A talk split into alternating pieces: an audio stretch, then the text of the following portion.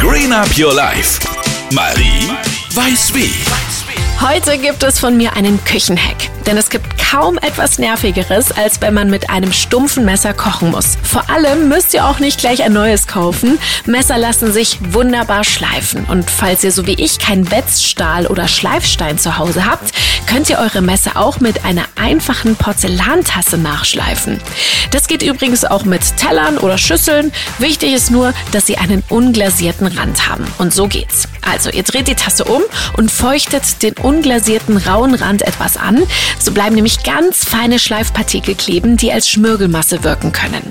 In einem flachen Winkel fahrt ihr dann mit dem Messer mehrmals über den Boden der Tasse. Das wiederholt ihr dann noch mit der anderen Messerseite. Fertig! Eure Messer dürften jetzt wieder geschärft und einsatzbereit für die nächste Kochsession sein. Noch mehr Tipps und Tricks zum Thema Nachhaltigkeit gibt's auf unserer Seite.